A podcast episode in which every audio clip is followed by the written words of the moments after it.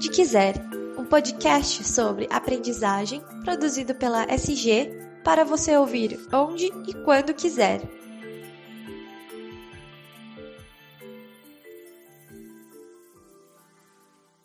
Olá pessoal, tudo bem com vocês? Eu espero que sim. Seja muito bem-vinda, seja muito bem-vindo. Este é o podcast Onde Quiser, o espaço de compartilhamento de conhecimento e inteligência e informações em treinamento e desenvolvimento e educação corporativa da SG Aprendizagem Corporativa. Eu sou Daniel Consani e orgulhosamente faço parte do time de comunicação da SG e este podcast, como você já deve ter percebido pelo tema do podcast também e até talvez pela extensão. Eu já estou imaginando que esse podcast seja um pouquinho mais extenso do que os outros. É, esse é um podcast muito especial. A gente vai falar de um tema muito muito caro para todos nós aqui da SG e para cada um dos participantes do nosso episódio também. Mas antes da gente entrar no tema em si, é, você sabe, eu quero convidar você a seguir a SG Aprendizagem Corporativa nos, nas redes sociais. A gente está no Facebook, a gente está no Instagram, está no LinkedIn também. Então basta procurar por SG Aprendizagem Corporativa e clicar em seguir ou conexão, alguma coisa assim, para ficar ligado em tudo que a gente tem para compartilhar com vocês. Além disso, convido também você a assinar o feed do nosso podcast, do podcast Onde Quiser, aí no seu tocador de preferência, né? Aquele tocador que você está usando. A gente está no SoundCloud, está no Spotify que é onde a maioria das pessoas nos ouvem. Também estamos no Apple Podcasts, para quem usa o sistema iOS. Então, vale a pena clicar também na, na assinatura do, do episódio, né, do, do, podcast, onde quiser, assim você fica sendo notificado toda vez que um episódio novo é publicado por nós, tá bom? Bom, como eu falei, esse é um episódio muito importante, muito especial para nós. Hoje a gente vai falar sobre o poder da leitura e como ela transforma quem a gente é e, por consequência, transforma todos ao nosso redor, as nossas empresas, a nossa sociedade, a nossa história. Como é bom viver sabendo que a gente pode encontrar nos livros, de todos os gêneros, verdadeiros companheiros nessa jornada maravilhosa, não é mesmo? Esse tema é tão rico, tão especial para nós aqui da SG que a gente resolveu formar um verdadeiro timaço para participar desse episódio. Então, é, assim, na verdade, cada um dos participantes pode contar um pouco sobre a sua relação com a literatura, prosa ou poesia e oferecer boas dicas de leitura para todos nós. A gente está entrando num novo ano aí, 2021 está chegando, então acho que todo mundo também está sedento por novas dicas de leituras, não é mesmo? Bom, quem participa hoje com a gente, para começar, é a nossa querida Flora Alves, a CLO, Chief Learning Officer né, da SG Aprendizagem Corporativa. Flora, super obrigado por participar com a gente. Oi, Dani, que delícia. Eu que agradeço o convite para participar desse podcast super especial para falar de um dos temas que é um dos que é, não, acho que é o meu tema preferido na vida, que é, é a leitura. É Obrigada, verdade. Dani. Obrigado você, Fló. Também participa com a gente o Edson Luiz Andrade. O Edson é dermatologista e um apaixonado pelo mundo dos livros e das poesias. Edson, super obrigado por participar aqui com a gente também. Que é isso, é um prazer. Prazer estar aqui com vocês. Que legal. E também está aqui o Ale, o Alexandre Mirchalka, mas é todo conhecido como Ale da DVS Editora, ele é sócio-diretor da DVS Editora. Ale, é, obrigado por tirar um tempinho também para participar aqui com a gente do, do podcast onde quiser. Imagina, é um prazer, Daniel. Obrigado pelo convite. É, vai ser um prazer bater esse papo com vocês. Obrigado, Flora. Olá, Edson. É, vamos bater um papo legal aí. Que legal, Ale. Bom, gente, para a gente começar a nossa conversa, eu quero pedir para vocês contarem um pouco sobre a relação de vocês com os livros, né? Eu, como amante dos livros desde criança, sei que a gente sempre estabelece uma relação de muito carinho e amor pelos livros que mais nos marcaram. Sempre tem aquele livro que, poxa, nos, no, nos acompanhou naquele momento difícil, nos dias mais conturbados e etc., de mais insegurança e tudo. Eu, pelo menos, sempre tinha um livro na minha mão que é, funcionavam como uma espécie, como uma espécie de âncora, né? Alguma coisa que realmente me ancorava na, na, na, vida de alguma forma e me dava, é, me dava acolhimento, digamos assim. Então eu quero conhecer um pouco mais sobre a importância da leitura na vida de vocês. Começando pela Flora. Flora, como é que tudo começou? É, como, é que, como é que os livros se tornaram é, os seus melhores amigos, digamos assim? Oi, Dani, já que você falou em apego e âncora, é, eu estou com eles aqui na minha frente. Eu trouxe junto comigo para esse bate-papo, que é para inspirar né, essa conversa tão gostosa. Bom, é, eu sou a segunda filha de três irmãos, né? É, sou a filha do meio, dos meus pais. E o meu irmão mais velho, ele começou a ler muito cedo e eu ficava muito irritada quando eu via minha mãe ensinando meu irmão a fazer lição e eu de fora da brincadeira, que para mim isso sempre foi uma brincadeira muito gostosa. Então eu comecei a ler junto com ele, acompanhando meu irmão fazendo lição de casa. E o primeiro livro que a minha mãe, minha mãe me deu se chama Botãozinho de Rosa, ele está na minha mão agora. Ele é do, da, da, da, década de 70. Ela tem uma dedicatória aqui do dia 18 de 7 de 71.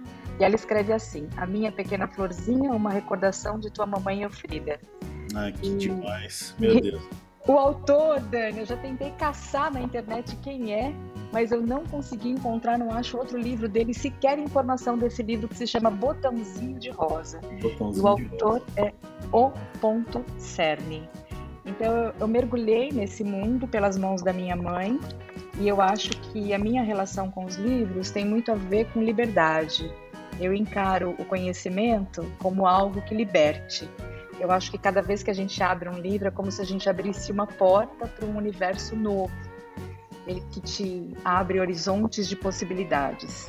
Então a literatura para mim, a leitura para mim, seja ela técnica ou não, ou, ou, inspiradora como uma poesia, ela tem muito a ver com libertação. Eu acho que conhecimento liberta e, como eu costumo dizer para o Tó, que é o Edson, que carinhosamente eu chamo de Tó porque é meu primo, a, a poesia salva. Eu acho que é mais ou menos por aí. Consegui responder, Dani? Conseguiu responder muitíssimo bem. É, eu acho que é bem por aí, né, Edson? É, de fato, a, a, gente tem uma relação com a literatura é, mais ou menos assim, né? Como se fosse de fato uma, um portal para um ambiente, para um lugar imaginário ou não, mas completamente diferente daquilo que a gente está vivendo naquele exato momento, mas que de fato expande a nossa experiência de vida de alguma forma. Como é que começou a sua relação, Edson, com a literatura, com os livros, digamos assim? Dani, a minha referência para livros começou na infância. Eu lembro assim, a babá da minha irmã lendo para ela um livro que eu não vou conseguir me lembrar nome, eu de, deveria ter uns 5 ou 6 anos, mas eu lembro vagamente desse livro. Eu não era alfabetizado, não estava nem no grupo, mas eu lembro desse livro. E depois, o primeiro livro que eu ganhei, isso já estava no grupo escolar, foi de uma professora no quarto ano primário, é, foi o Robin Hood, né? um livro Robin Hood. E depois a, a, coisa se fortaleceu em termos de começar a gostar de ler. Eu tive, para sorte minha, um excelente de um professor de português, que imagina que no comecinho dos anos 60, 62, um professor é, de ginasial, eu sou do tempo de ginásio ainda, sim, sim. entrava na, na, na sala de aula com três, quatro livros debaixo do braço para apresentar isso para os alunos, vendo hoje que professor consegue fazer isso hoje, né? Quem que tem, o que professor tem a chance de fazer isso? Então não vou esquecer dos livros. Eu, eu tive contato em 62 com obras do, do Carlos Drummond de Andrade, A Bolsa e a Vida, um livro de crônica, um livro de crônica do Fernando Sabino, A Mulher do Vizinho. Uhum. Então, esse professor passava esses livros para a gente olhar esses livros. Então, e eu tive a sorte também de ter um tio esse que me servia, era o meu servidor de livros. O cara tinha livro, comprava livros por incentivo desse professor de português. Meu tio também tinha livros, era um leitor. Então eu tinha, desde Kafka, tive contato com Drummond, Kafka, Graham Greene, Morris West, um, tinha livros assim. E uma outra coisa que eu contei, é, que eu contava na minha cidadezinha, Vera Cruz, interior, a Flora conhece bem, a biblioteca da cidade. Então, era uma biblioteca para uma cidade de 10 mil habitantes, era muito boa a biblioteca. Então, ela que me servia. Então, eu tinha curiosidade de entrar em biblioteca. Né? Hoje eu consigo lembrar de títulos dessa biblioteca. Só para ter uma ideia, Clarice Lispector está completando 100 anos agora. Eu lembro de menino de 13, 14 anos é, pegar livros da Clarice Lispector, A Maçã no Escuro, o Lustre. Claro que não entendia nada, né? Mas, mas eu tinha acesso.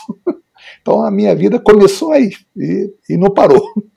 Ah, que, que história rica, viu, Edson? É fantástico, porque você sabe o que você falou do, do, do Fernando Sabino e eu também li, eu também li Fernando Sabino no, na escola, logo no comecinho de, de tudo, né? Assim, eu lembro de, de ler O Homem Nu, por exemplo. Eu lembro, eu lembro, por exemplo, da minha avó também lendo muito Morris West e tal. Eu tive uma, eu tive uma, uma infância muito rica em literatura, muito por conta da minha avó. A minha ah, avó é? era uma leitora voraz e tal, então eu cresci em meio aos livros também. Então você foi falando, eu fui viajando também na, ah, minha, na minha história. E, no, e, e, você cita uma coisa importante que é o papel do, do professor, né? Quando a gente Sim. tem um professor que inspira a gente também, isso faz toda a diferença, né? Uhum. É, muito legal, Edson, muito bacana. Eu quero trazer o Ale para nossa conversa também. O Ale trabalha, o Ale, sócio-diretor da DVS, trabalha num segmento em que a gente é apaixonado, né? Então, Ale, como é que foi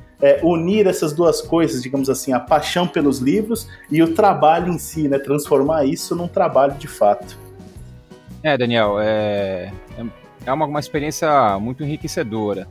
É, a, minha, a minha ligação com, com os livros é um pouco diferente, talvez, da do Edson, é, porque a gente é, também é, sou de uma família é, de três irmãos e ela, essa ligação ela vem é, de berço, né? Nosso pai, engenheiro formado, mas professor por convicção, sempre gostou muito de ler mas ele sempre leu muito livros é, didáticos, livros de, educativos, Sim. livros gostos. Então a nossa a nossa uh, ligação com os livros uh, de infância começa de infância, mas muito mais voltada para essa área. Não, nunca foi um leitor uh, assíduo de literatura, então tá. a gente sempre foi exposto a muito, muita coisa nesse sentido. Perfeito. Então, assim, curiosamente, uma, um, um relato aí familiar quando a gente, meu pai sempre gostou muito de viajar e viajar é, deu oportunidade para a gente, quando criança, ainda viajar algumas vezes para os Estados Unidos na década de 80, início da década de 90, e ele sempre levava a gente para passear, fazia aqueles passeios tradicionais com a família, três filhos homens, né? Tem que ir no parque de diversão, tem que fazer aquelas coisas, mas ele sempre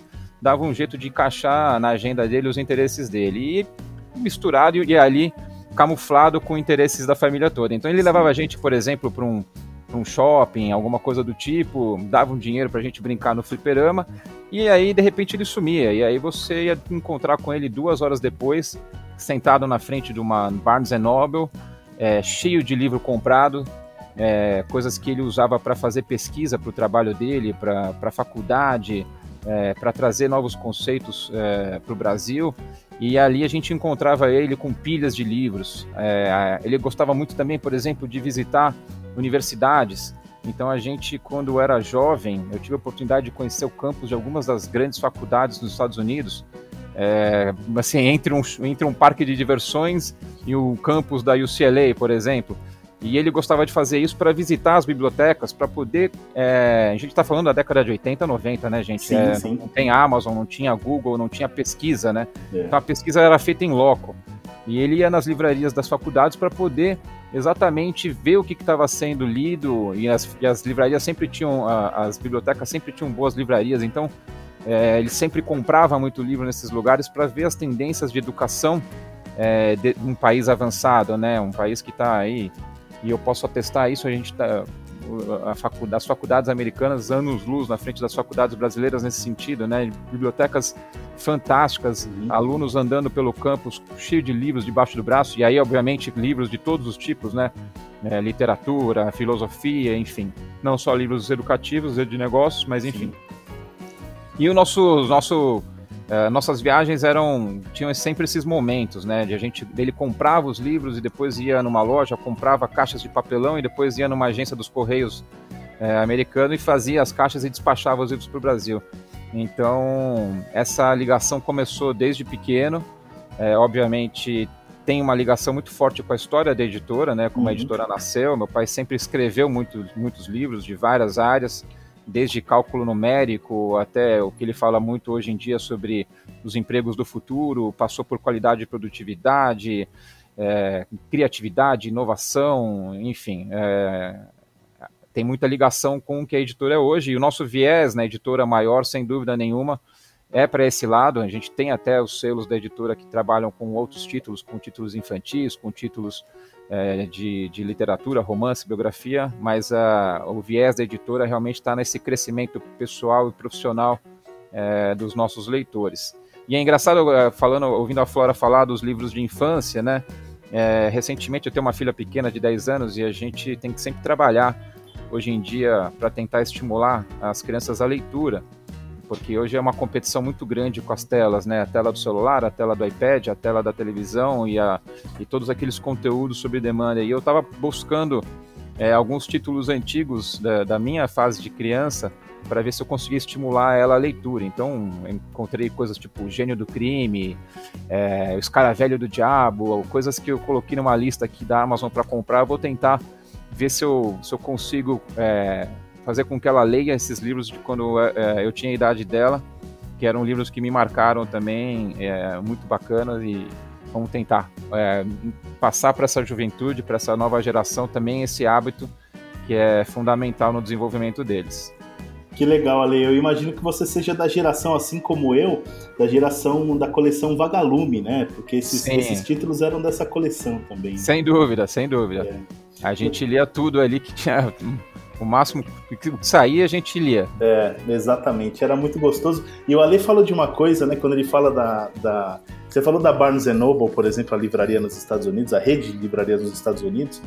E, e, me lembra da, da saudade que dá de visitar uma livraria, né? Porque tá tão raro hoje em dia ter, ter livraria aqui, aqui por perto. Por exemplo, eu moro em São Caetano, tá cada vez mais difícil encontrar uma, uma livraria. As livrarias estão fechando, infelizmente sinal, do, sinal dos tempos também. A gente vai falar um pouco sobre isso. Mas é o prazer de ir numa livraria e, e, e ficar ali é, estarrecido com a quantidade de livros e, e, mergulhar naquele universo é sempre muito, é muito enriquecedor, muito legal. Eu, eu queria falar com vocês um pouquinho sobre a questão do hábito de leitura, né? O cultivo do hábito da leitura. É, existem inúmeros estudos que relacionam o hábito da leitura com, com benefícios como redução do estresse, é, estímulo mental, aprimoramento da memória e até maior poder de concentração, capacidade analítica, etc. Mas claro que o conhecimento em si contido nos livros é, é, é, o grande, é a grande pedra preciosa, digamos assim, é que, que todo mundo que cultiva o hábito da leitura tende a encontrar, digamos assim. E eu queria perguntar, Edson, como é que você cultiva o seu hábito da leitura no cotidiano, digamos assim? Dani, eu, o que faz parte do, do, meu dia a dia é isso, eu não abro mão. É, leitura de jornais, por exemplo, eu sou muito ligado a jornais. Né? Sou assinante de dois jornais, Estado e a Folha, acesso é, é, Zero Hora, antigamente eu tinha Globo, Jornal do Brasil. Eu não, não posso ficar sem ler jornal. Sim. E livros, eu, todo, eu também tenho que abrir livro. Então eu adoro poesia, compro, curto poesia, eu tenho que ler poesia, eu tenho um livrinho, um livrinho Bíblia da, da, da Nova Aguilar, do Drummond, de uhum. 40 anos, quer dizer, é a cachaçinha. Eu abro um Drummond e leio pelo menos todo dia. Né?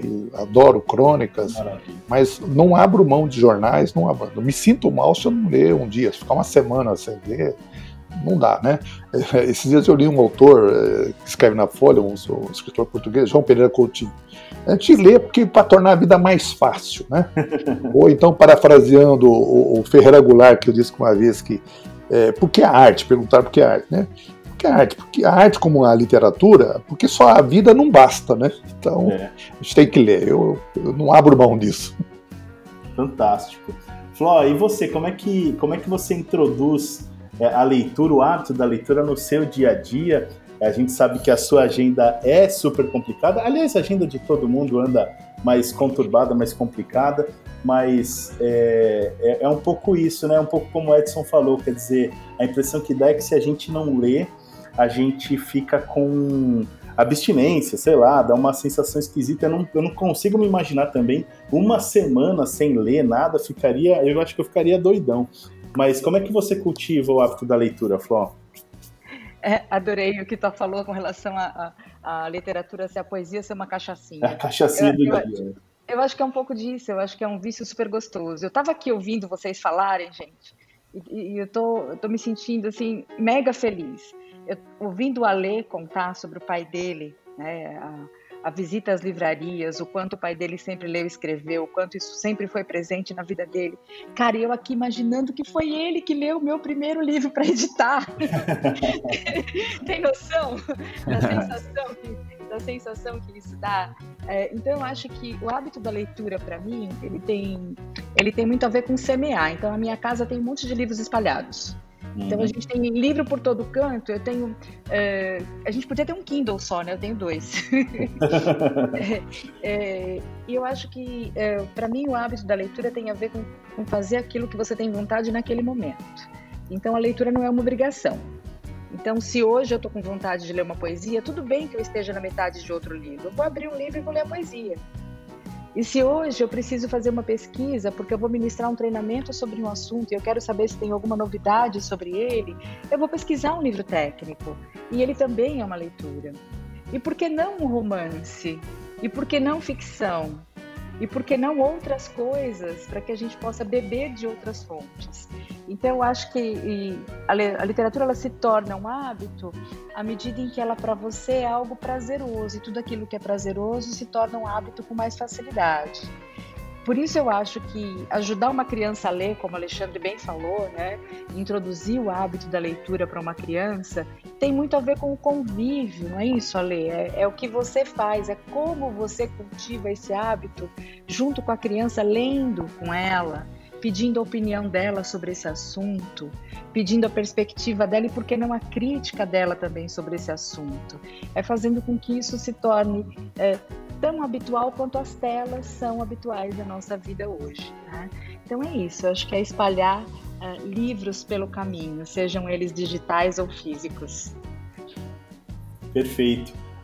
E você, Ale, como é que, como é que você cultiva o hábito da leitura? é, nesse mundo nesse mundo frenético que a gente vive. Você falou bem da questão do, da disputa da nossa atenção pelo monte de telas que, que nos cercam, né? A televisão, o computador, o celular, o tablet, sei lá o quê. Então, até nós mesmos que já, que já somos leitores, digamos assim, a gente se vê é, às vezes em apuros porque não consegue encontrar um tempo para cultivar a leitura é, de maneira regular e etc. Eu queria que você contasse um pouquinho da sua experiência no dia a dia. Ah, bom, é, é isso, né, Daniel? A gente tem muita dificuldade de, de, de achar tempo, né? Mas é fundamental é, encontrar esse tempo. Claro que para a gente aqui na editora, é, esse hábito ele é diário e ele é muito mais uma tarefa do que é, uma questão, é, por exemplo, de estar tá pegando alguns títulos que eu vejo numa livraria. Você comentou, por exemplo, como é gostoso numa livraria, né? E é, realmente é. Você entra numa livraria e você vê ali uma infinidade de temas e assuntos que você gostaria de poder ler todos ao mesmo tempo e é fica muito inviável.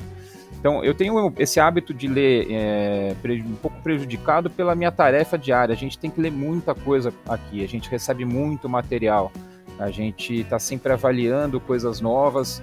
É, e graças a Deus a gente tem um, a editora tem aí já 19 anos, a gente vai para o vigésimo ano ano que vem e a gente conseguiu estabelecer uma marca aí no, no mercado e a gente tem recebido cada vez mais é, novos autores procurando publicar livros para a editora. Então muita coisa a gente é, de leitura, o hábito é diário é, praticamente, mas eu preciso realmente desenvolver mais esse hábito é, em casa e é uma coisa que a gente tem buscado, principalmente nesse ano é, mais desafiador. É, e com uma filha de 10 anos, sem dúvida nenhuma, isso, isso é muito desafiador, né? Com certeza. Então, por exemplo, uh, o livro mais vendido na Black Friday agora, é, pode é, parecer estranho, mas foram os livros da J.K. Rowling. Foi, foi, a série Harry Potter, que está lá, você pode procurar na Amazon, o livro mais vendido na, na Black Friday.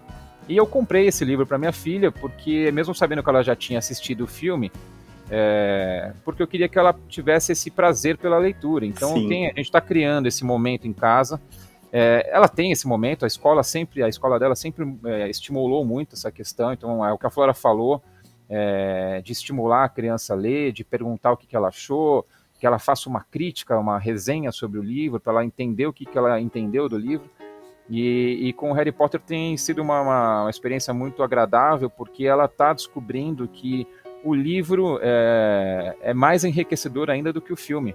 Com certeza. Eu queria que ela tivesse essa experiência com algo inédito, mas eu estou tentando com algo que ela já, que ela já conhecia.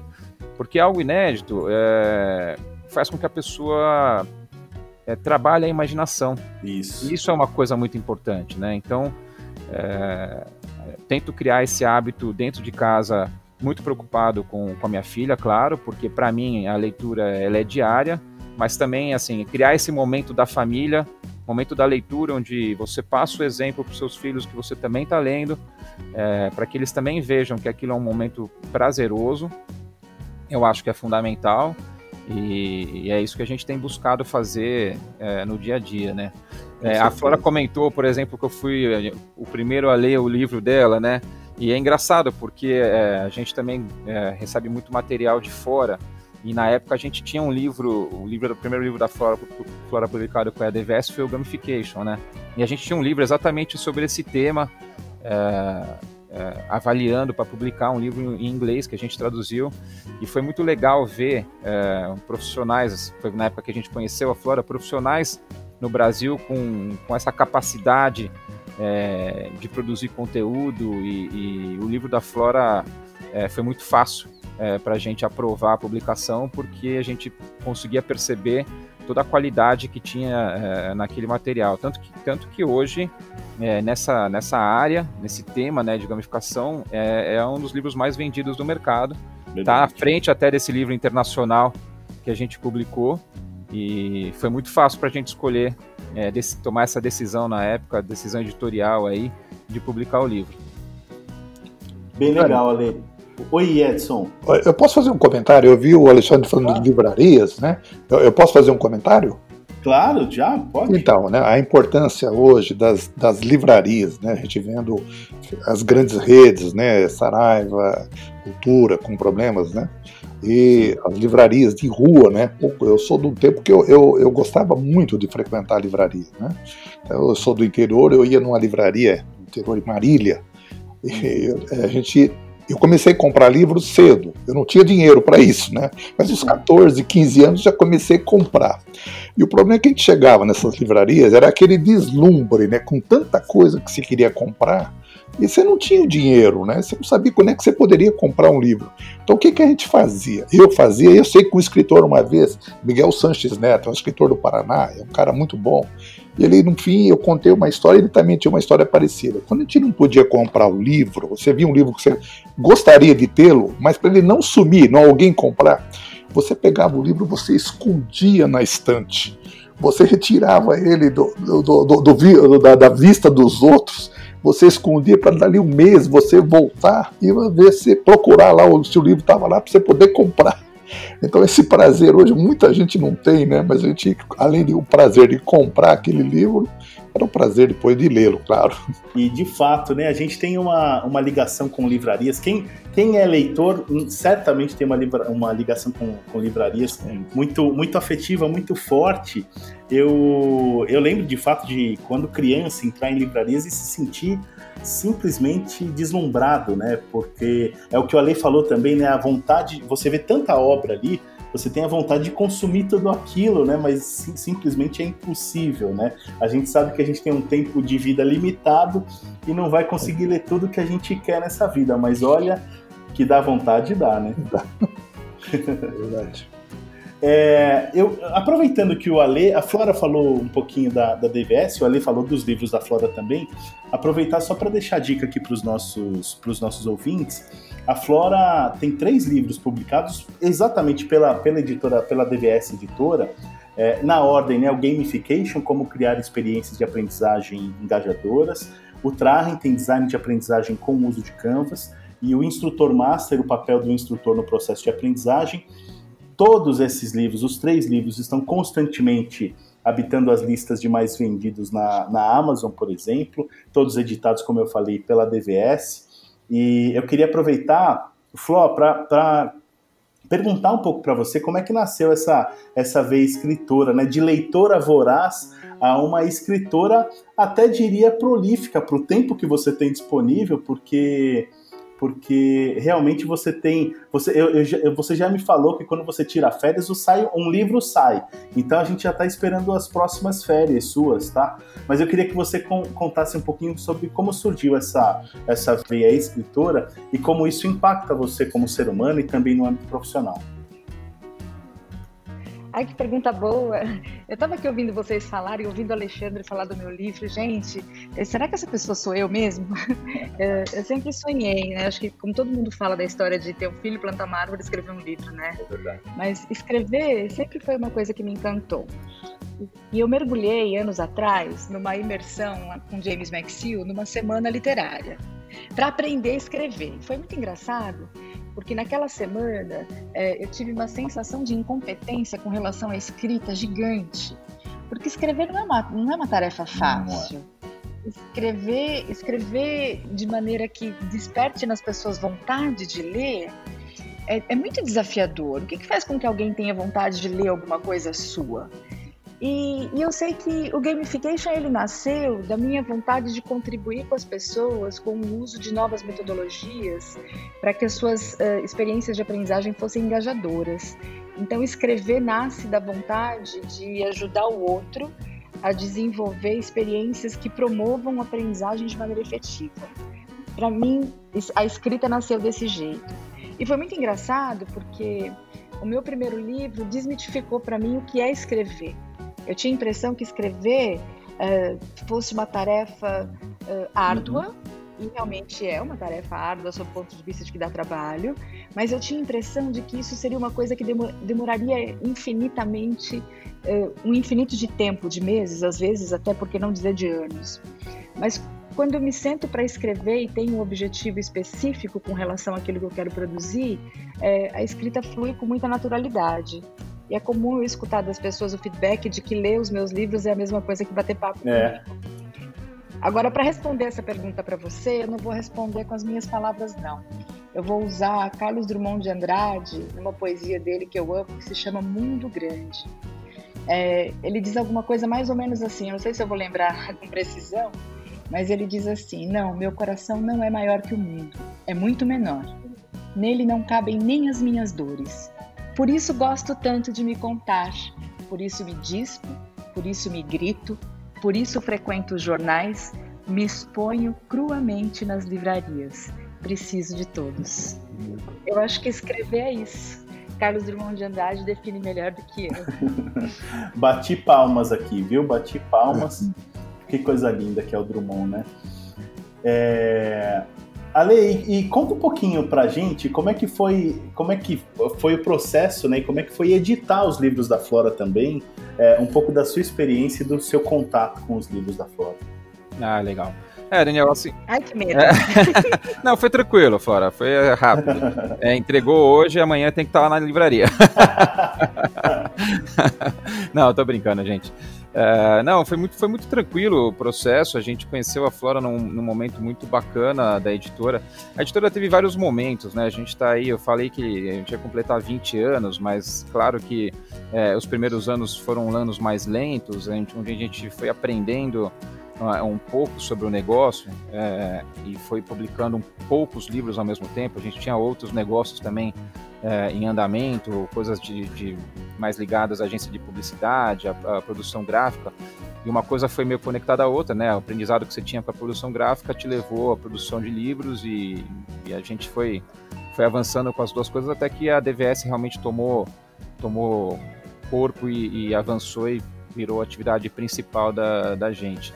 E é, nessas fases, é, uma delas foi a fase em que a gente começou a conhecer autores nacionais. A fase que precedeu essa foi a fase que a gente trazia muito título de fora. Então a gente viajava, fazia é, eventos, feiras internacionais de livro, conhecia as editoras internacionais é, e, e, tinha acesso aos produtos que seriam lançados. Então, de certa maneira, a gente ficava tentando antecipar tendências, coisas que podiam sair. Foi daí que surgiu por exemplo, uh, o livro Gamificar, né, que depois uhum. a gente acabou conhecendo a Flora por coincidência no, nesse tema também.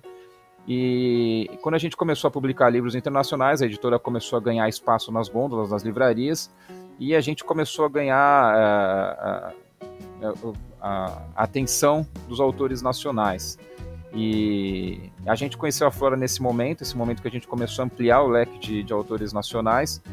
E foi, foi muito é, bacana, porque é uma das coisas mais legais. É, eu não sou, obviamente, é, escritor, é, uhum. meu pai tem essa veia de escritor, o meu irmão mais velho tem essa veia de escritor, é, o meu sócio, que é o meu irmão do meio, é, trabalha comigo, eu e ele, a gente não tem essa, essa questão da, do escritor, mas a gente tem a questão da publicação, né, da, do negócio em si. Sim. E uma das coisas mais prazerosas que tem nesse mercado é conhecer as pessoas competentes e os seus produtos e a sua história e, a, e as áreas em que, ela, em que elas trabalham. Né? Então a gente teve o prazer de conhecer autores internacionais é, nesse período todo e conhecemos algumas pessoas fantásticas é, no Brasil. É, e é ficar muito fácil né, de você identificar, por exemplo, é, quando a pessoa tem a vocação para aquilo. Eu tive esse exemplo dentro de casa e fica fácil identificar quando a gente está trabalhando no mercado as pessoas que têm vocação para aquilo. Tem gente que quer publicar um livro porque acha que tem que publicar, Sim. mas tem gente que tem vocação para fazer isso. E, e, foi muito fácil de perceber que a Flora é, tem vocação para isso, né? Então foi, foi, foi, muito fácil o processo, né? A gente conheceu ela, é, acho que na época foi na, num, num congresso da, da, da, BTD, né? No CBTD. É, ela apresentou para a gente, a gente fez uma, algumas reuniões, apresentou para a gente o material e a empatia foi automática, né? É, essa, essa sinergia que a gente tem é, foi, foi automático e aí dali em diante a gente abraçou é, esse projeto e todo o projeto que ela apresentou para a gente. É, a gente está sempre de braços abertos porque a gente percebe essa vocação é, e, o quanto ela é dedicada a essa área de treinamento, desenvolvimento de pessoas, de ajudar. Então, eh, dali em diante foi tudo muito tranquilo. Ela já estava muito bem preparada uh, como uh, escritora, uh, já estava lapidada, por mais que ela tivesse dúvidas. e claro que está sempre evoluindo, mas estava claro que ela já estava muito bem preparada com relação a isso.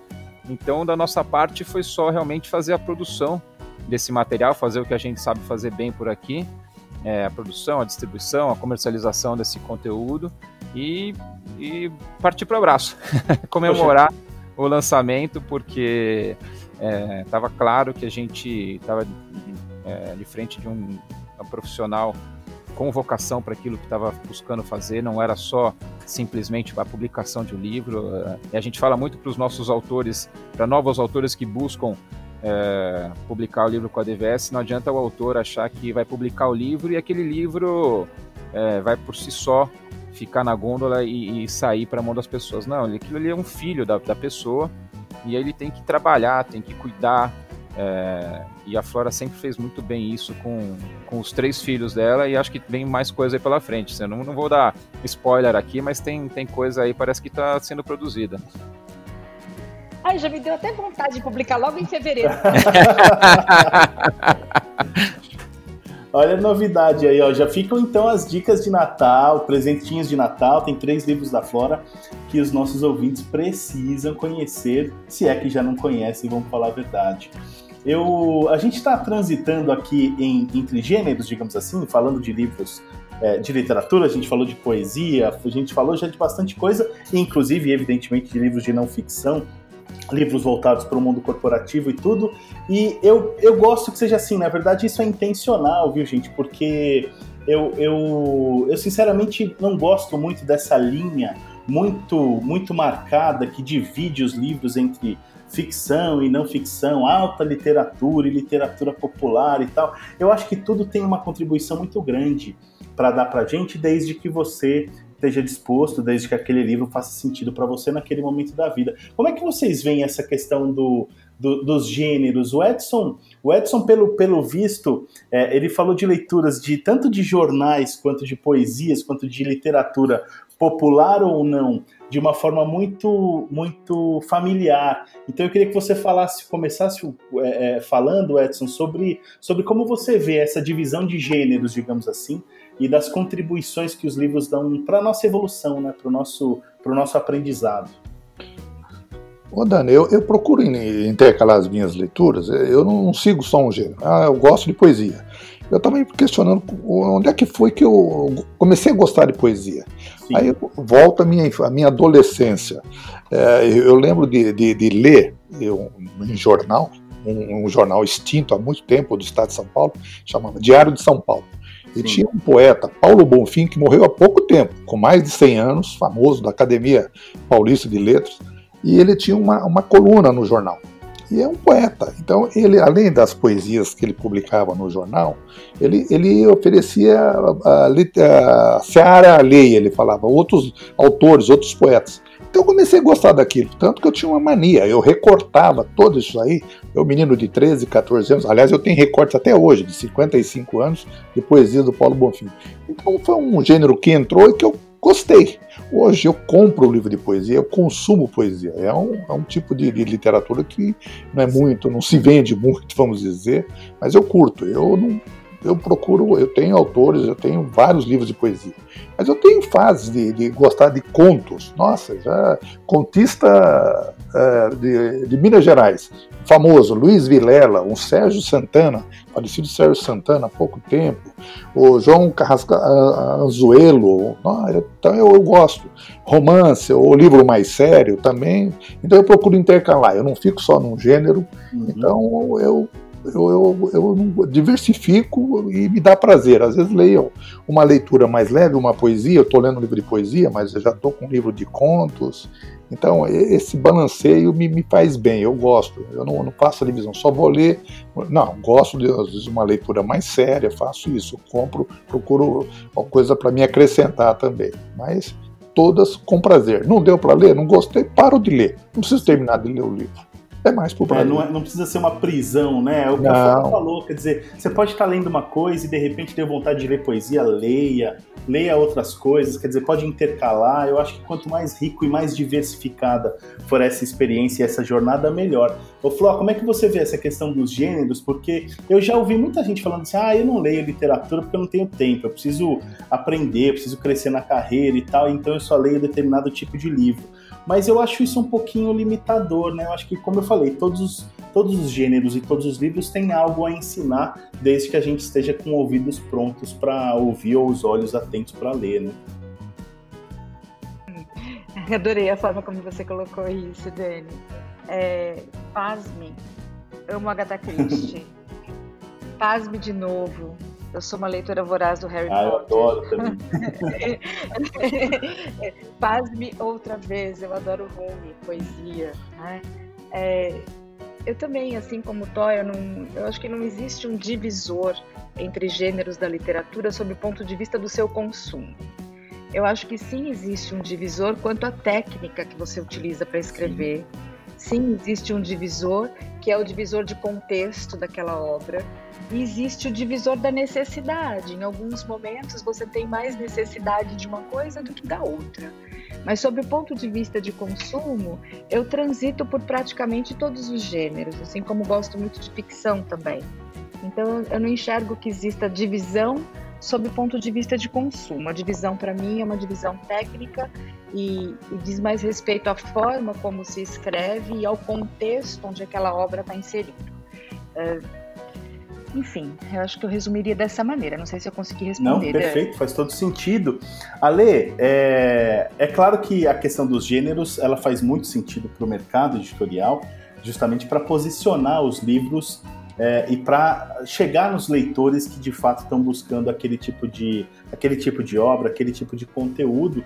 A DVS Editora é uma, é uma editora tem uma, tem uma área muito forte na questão dos, dos livros voltados para negócios, né? Para o mundo do trabalho e tudo mais. E eu queria que você falasse um pouquinho sobre a DVS, sobre como, como você tem vi, visto o, o, estado atual das coisas no mercado editorial ali. Uhum. Ah, Daniel, só, só um, puxando um pouco da pergunta anterior, aí do bate-papo da, da, troca de ideias anterior sobre gêneros, é, é, curioso, né? O primeiro livro que a editora lançou, é, lá em 2001, se chamava Insight, é, autor chamado Daniel Carvalho Luz. E ele, na verdade, era um livro de autoajuda, só que ele não tinha ali é, as 12 ferramentas, os 10 passos, não era nada disso. Na verdade, ali eram contos é, bem escritos pelo autor, muitas vezes contos é, tradicionais, outros, às vezes, criados por, por pela cabeça do autor. É, e na verdade o que ele fazia ali era buscar você para uma reflexão é, no final de cada conto. Então, basicamente, é, é, era uma literatura uhum. e, e, onde a pessoa sozinha ali ela buscava a, a, a compreensão daquilo que estava escrito para que tivesse um benefício para ela. Então, é, tem essa mistura, né?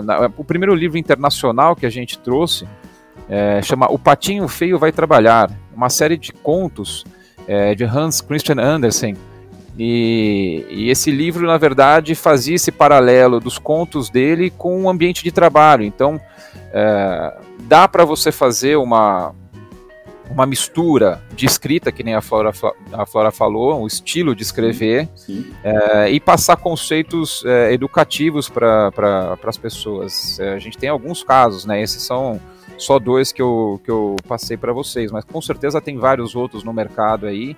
E é uma, é uma mistura muito interessante, porque às vezes as pessoas têm um pouco de dificuldade é, para leitura de coisas mais técnicas ou, ou, ou, mais pesadas, às vezes as pessoas acham cansativas, e esse, e esse estilo de, de escrever é, buscando é, uma literatura tradicional com conceitos inseridos facilita às vezes a vida da, das pessoas, né? Então eu acho que dá para você ter é, das duas coisas, dá para você implementar técnicas é, diferentes para outros tipos de gênero de, de livro, enfim, eu acho que isso é uma coisa natural, é muito legal e geralmente os livros que conseguem fazer isso têm, têm grande sucesso. É, para a gente, claro que é, a, questão dos gêneros é importante, porque, como, como eu já expliquei, aí, é, o nosso, nossa vocação é pra, são para livros de negócios, livros para desenvolvimento pessoal, e apesar de ter um, um ano muito difícil aí para todos, né? Uh, o ano de 2020 está sendo um ano muito difícil.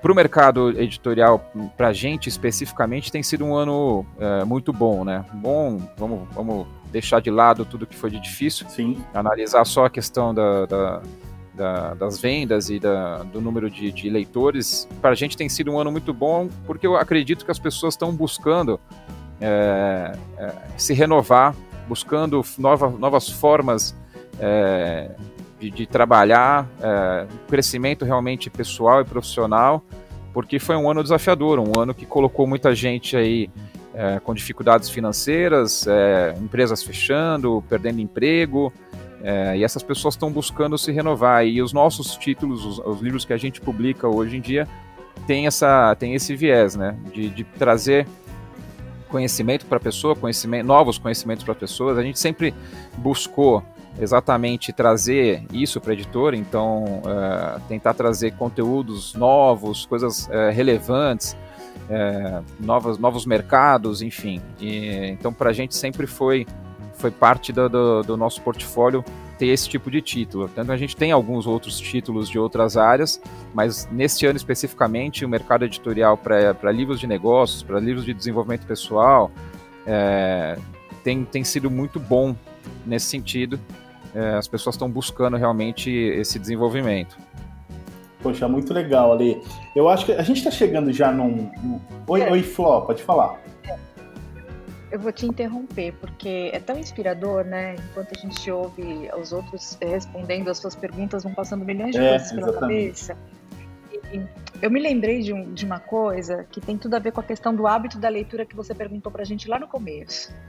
Conforme o Alexandre foi descrevendo esse primeiro livro dele, o Insights, que, que tinha contos que de alguma maneira traziam uma reflexão, eu me lembrei que a minha mãe, ela não dava bronca na gente quando a gente era pequena é, ela tinha um livro chamado Pérolas Esparsas, que era um livro de contos. E cada um desses contos ele tinha uma moral da história. Então, quando a gente fazia alguma coisa ou falava alguma coisa, ao invés dela dar bronca, ela selecionava um conto daquele livro que tinha uma moral da história conectada com aquilo que ela queria ensinar e nos dava para ler ou lia junto com a gente. Então veja como pequenas coisas como essa acabam cultivando tal hábito da leitura. Né? Que gostoso que foi lembrar desse livro. Obrigada por me fazer pensar nisso. Né? Ah, obrigada a você. Foi uma excelente ideia. Eu acho que eu vou eu vou resgatar um insight lá em casa e sempre que precisar eu vou eu vou buscar ali um conto, porque é exatamente essa ideia, né? É, ninguém é dono da verdade, assim, é claro que os livros que têm nomes, é, os 10 passos, os 12, os 12, as 12 ferramentas, enfim, é, a gente sabe que são, são, isso são estratégias de, de chamar a atenção dos, dos leitores e, infelizmente, muita gente se prende por soluções fáceis, né? E a gente sabe que na vida nada é fácil. É, então eu gosto muito desse estilo onde você, você provoca a reflexão da pessoa. Essa é, é, é, acho que é a grande, é a grande sacada. A própria pessoa é, fazendo a interpretação daquilo que ela está lendo e a, encontrando as respostas para as dúvidas que, que ela tem. Então eu acho que esse essa é um, é, um, é um estilo muito legal e boa ideia. Vou aplicar lá dentro de casa também, Flora. Show. Gente, Desculpa, Dani, Não, imagina, imagina, Flor, excelente a contribuição.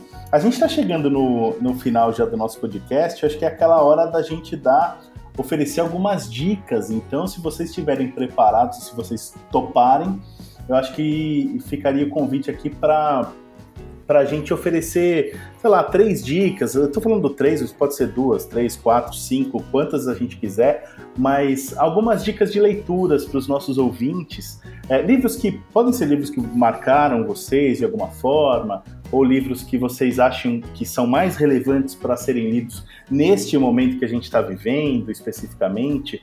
Então, se vocês puderem dar algumas dicas de leitura, acho que vale, vale muito a pena. É, quem quer começar? Pode ser eu? Pode, já. Tá. Olha, eu vou começar com um livro, é a dica de um livro. O livro não é fácil de ler, é um livro que eu li em 77, 1977, tá. por dica da grande escritora Hilda Just. o livro chama-se a, a Negação da Morte, de Ernest Becker. Um outro livro, um segundo livro de um italiano, Dino Buzzati, O Deserto dos Tártaros. Esse é um livro que o crítico Antônio Cândido, grande Antônio Cândido, escritor, crítico, é, ele dizia que lia esse livro todo ano. Todo ano ele lia, voltava a ler O Deserto dos Tártaros. E dois escritores que eu não posso deixar de falar, que são da minha adolescência, é, escreviam na extinta revista Manchete, que teve né, seu auge nos anos 60, 70, são dois escritores. Paulo Mendes Campos, todos os livros do Paulo Mendes Campos, todos, ah. e Rubem Braga. São essas dicas que eu tenho para a leitura. Que legal, que maravilha, Edson. Excelentes as dicas. É, quem, quem vai agora, Lê ou Flora? Ah, eu posso. É, eu, eu, não tenho dicas. Eu tenho, bom, eu tenho três dicas bacanas. Aí, todo o pessoal anota aí: é, Instrutor Master, Gamification e Design de Aprendizagem. Ah, claro, são. Obviamente, eu, eu poderia é, pegar o portfólio da editora e dar várias dicas é, da própria editora. É, eu tenho um livro, por exemplo, da editora que a gente gosta muito. É, uma dessas oportunidades que a gente teve de conhecer é, autores é, internacionais nessa caminhada. A gente conheceu o Cláudio Fernandes Araoz, um autor argentino, mas sócio é, de uma das grandes é, empresas de headhunter de executivos, né? Não é headhunter para o emprego tradicional, eles, eles trabalham com alto escalão das empresas. E ele escreveu um livro chamado Grandes Decisões sobre Pessoas. E eu acho que esse livro é um livro é, já tem publicado há algum tempo, mas ele é, é, um livro atemporal, digamos assim.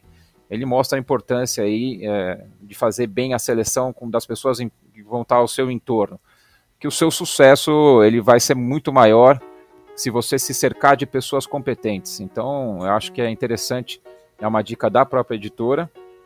É, eu acho que, é, enfim, como a gente tem esse viés mais de livros de negócios, eu gosto muito de, de alguns autores, tipo é, Gary Hamel. A gente, eu, eu, passei uma época da editora que a gente participava muito dos eventos é, da HSM e eles traziam autores internacionais que geralmente no Brasil não, não costumavam aparecer. Então a gente tive oportunidade de ver de perto algumas pessoas fantásticas, tipo Gary Hamel, é, C.K. Prahlad, é, Philip Kotler, Jim Collins.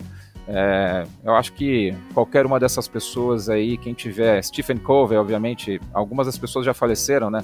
mas são, são clássicos do, do mercado de negócios e do mercado é, de livros de administração, de marketing, que é uma área que eu, que eu gosto bastante. Quem, quem pegar é, os clássicos desses autores aí com certeza vai estar bem, bem servido é, de um conteúdo que, que não se perde. E eu acho outros, outras áreas legais que fica a dica aí para as pessoas explorarem. Eu gosto muito de, de livros é, de biografia. Eu acho que são alguma, algumas figuras são fantásticas e merecem ser é, exploradas a, seu, a, sua história. É, e livros de história também. Acho que são, são livros que, que precisam ser estimulados também. A gente é, a, a ler algumas coisas com relação ao passado, para com certeza ter uma visão melhor do nosso momento atual é, e, e, começar a se preparar para o futuro também, que vai ser desafiador. Com certeza. Chegou a hora das dicas da Flora. Na mão, Dani. Tava aqui pensando, né? Dicas boas para, para os tempos atuais, né? Então, eu vou começar com uma dica bem leve. É, nos últimos meses eu li um livro do Rodrigo Lacerda, O Fazedor de Velhos. Esse é um, o livro que eu costumo dizer, esse é o livro de uma sentadinha. Você senta poucas horas e você lê de ponta a ponta. Apesar de ser uma, uma leitura muito leve, é uma leitura bastante reflexiva. Eu acho que tem, tem tudo a ver com maturidade e processo de amadurecimento. Então, esse acho que é uma dica bem legal. É, a segunda dica, eu acho que é, é tão comum a gente achar que o outro vive algo melhor e mais atraente do que aquilo que a gente vive. É, eu me encantei pelo livro Minha História, da Michelle Obama. E é muito engraçado porque uh, os primeiros, as primeiras páginas desse livro, para mim, foram extremamente aborrecidas. Eu não, não, não gostei da, da leitura no início, porque me parecia tudo tão, nossa, uma vida tão ordinária, tão simples, tão comum. Né? E quando você lê algo de Michelle Obama, você espera encontrar, uau, é uma super vida. E, e aos poucos ela vai, ela vai mostrando o que é a dor e a delícia de ser Michelle Obama. Então é, é bom para a gente se lembrar que a grama do vizinho pode ser mais verdinha, mas também ela é de plástico às vezes. É, e uma dica que eu acho que tem tudo a ver com, com o ano de 2020, uh, é, eu convidaria as pessoas para lerem O Velho e o Mar, do Ernest Hemingway. Esse livro ele conta a história de um pescador, o Santiago, que fica 84 dias sem conseguir pescar. Então ele, ele se torna desacreditado, mas ele não desiste. Então ele é um livro que fala com muita profundidade sobre a solidão, sobre os sonhos, sobre pensar e sobre a luta pela sobrevivência sem desistir. Eu acho que tem tudo a ver com, com 2020. E tem um outro livro que eu gosto muito também, que está sempre por perto, A Casa dos Espíritos. Eu acho que esse é o meu livro de todos os anos. Eu, eu não me canso de revisitar essa história tão gostosa e, e tão profunda ao mesmo tempo. Acho que são essas as minhas dicas, Dani. E antes de você encerrar, eu sei que a gente já está partindo para o nosso final, eu quero fazer um pedido. É, e junto com esse pedido eu vou contar um pouco da nossa intimidade aqui em Boituva, tá? Que agora eu tô morando aqui Sim. em Boituva. Ah, o Thor, o Edson, foi o grande responsável pela nossa mudança para Boituva. E os nossos dias e noites em Boituva, eles são sempre gostosos e recheados de muita coisa que tem a ver com literatura e poesia.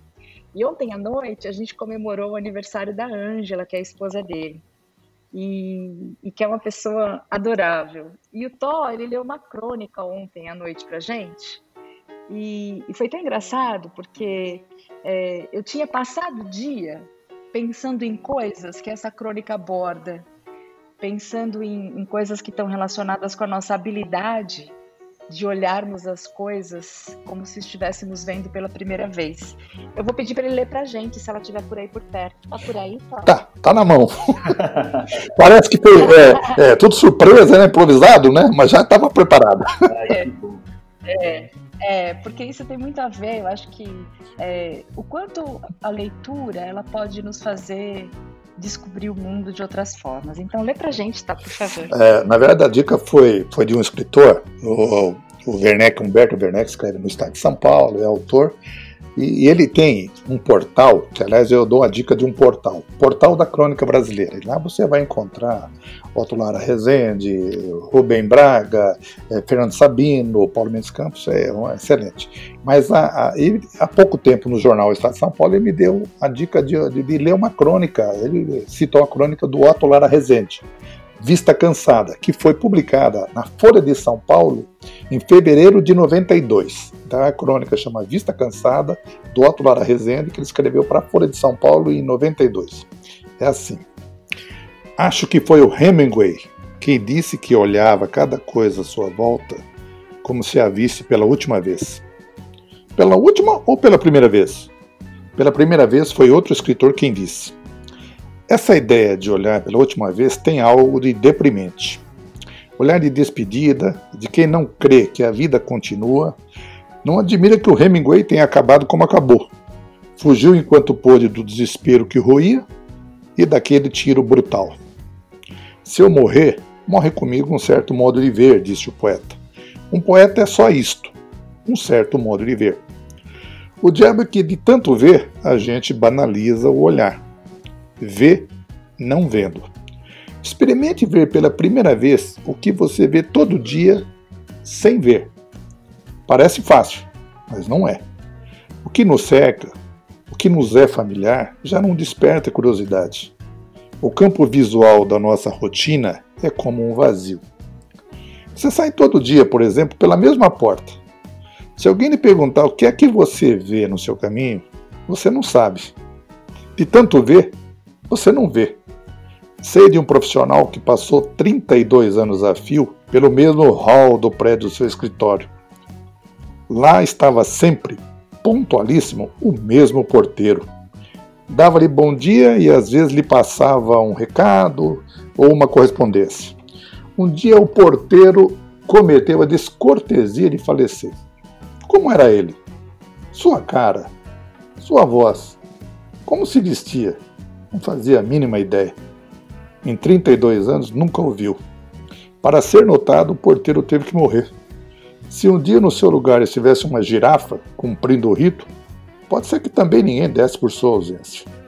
O hábito suja os olhos e lhes baixa a voltagem. Mas há sempre o que ver: gente, coisas, bichos. E vemos? Não, não vemos. Uma criança vê o que adulto não vê tem olhos atentos e limpos para o espetáculo do mundo. O poeta é capaz de ver pela primeira vez o que de tão visto ninguém vê. Há pai que nunca viu o próprio filho. Marido que nunca viu a própria mulher. Isso existe às pampas. Nossos olhos se gastam no dia a dia opacos. É por aí que se instala no coração o monstro da indiferença. Ponto. Uau. Uau. Obrigada. Que coisa linda, viu, Edson? Obrigado por compartilhar Valeu. com a gente. Que leitura maravilhosa. Valeu. Muitas, muitas reflexões. É, nossa, muitas reflexões. Muito legal. Espero que o, que o nosso ouvinte tenha, tenha curtido também. É, Edson, queria agradecer imensamente pela sua participação mais uma vez. Um prazer enorme te conhecer, mesmo que virtualmente. E desejo, desejo tudo de melhor para você na sua vida, viu? Muito obrigado, Dani. Muito obrigado. Um abraço a todos vocês, viu? Foi um prazer.